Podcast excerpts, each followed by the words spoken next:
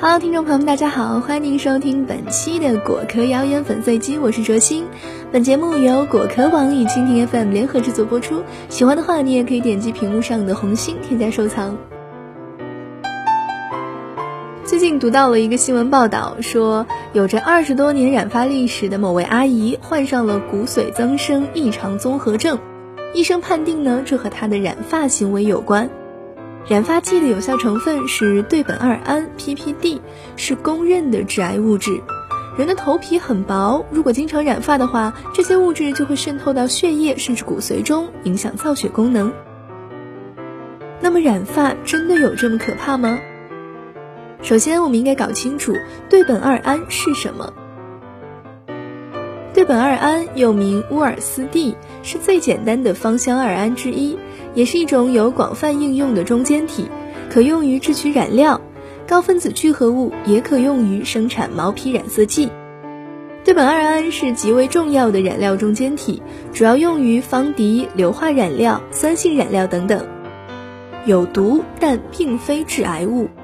根据美国环境保护署的资料，对苯二胺的急性暴露症状包括严重的皮炎、刺激眼睛及流泪、哮喘、胃炎、肾衰竭、眩晕、颤震、抽搐和昏迷等等；而慢性暴露的症状则包括接触性皮炎。动物实验中发现，长期在饮食中接触对苯二胺会导致体重减轻，但并未发现其他临床中毒的症状。另有一例动物实验中，口服高剂量对苯二胺的大鼠出现了肝脏和肾脏重量增加的症状，但是并没有证据表明口服或者皮肤接触对苯二胺会致癌。EPA 也并未将对苯二胺列为致癌物。接下来我们再来看一看染发剂中的对苯二胺。自一九九九年卫生部发布我国第一部化妆品卫生规范以来，到二零零七年七月一日颁布实施的已是第三次修订的化妆品卫生规范，里面规范列出了染发类化妆品中允许使用的九十六种染发剂原料，并明确了它们的限制使用要求和标签标注规定，如邻苯二胺、间苯二胺及它们的 N 位取代衍生物及其盐类，属于化妆品中禁用组分。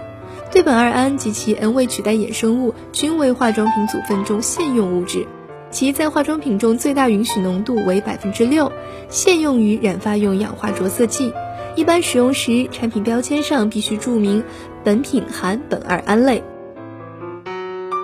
由此可见，对苯二胺虽然可以在染发剂中使用，但是对其剂量有着严格的限制。使用合格的染发剂产品，并不会因为对苯二胺而引起中毒，更不会增加患癌的几率。美国防癌协会指出，没有可靠的证据表明癌症和染发有关系，而且大多数研究结果都认为两者间没有必然的联系。不过，协会同时指出，二十世纪七十年代生产的染发剂，由于含有一些芳香胺类的物质，在一些动物实验中被发现具有致癌性，因此在后来生产的染发剂中就不再添加这些具有致癌性的物质了。如果你开始染发的时间是在一九八零年以前，那么你就有可能使用了这些含致癌物的染发膏；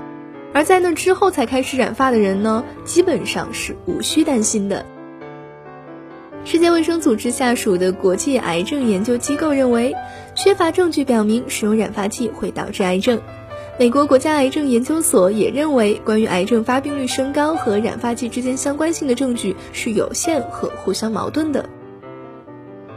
这样一说啊，致癌呢，大家是大可不必担心了。但是使用染发剂还有一大问题，你却不可以不知道，那就是过敏。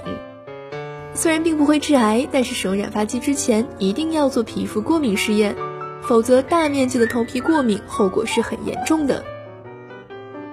不过啊，常常发型师呢都只管染烫，不会去给你做过敏测试，所以这个时候呢，你就一定要自己跟发型师要点染发剂，自己做测试了。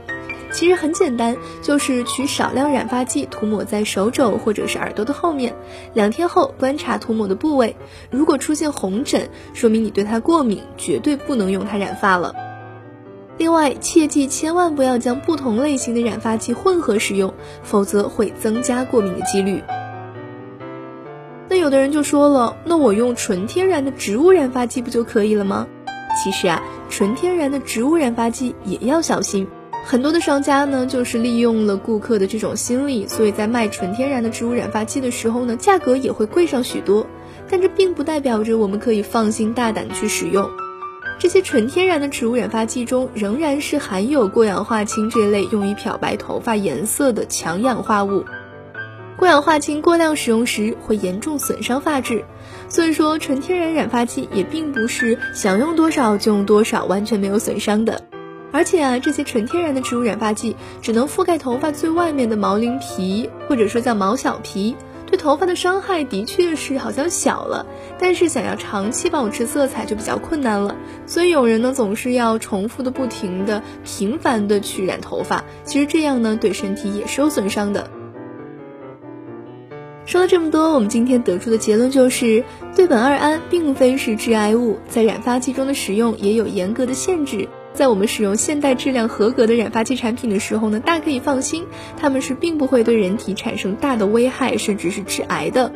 但是也需要注意的是，染发剂还是会损伤头发的，并且有可能引起严重的过敏反应。咱们在使用的时候呢，还是要多加小心，也切记不要太过频繁的去染烫头发。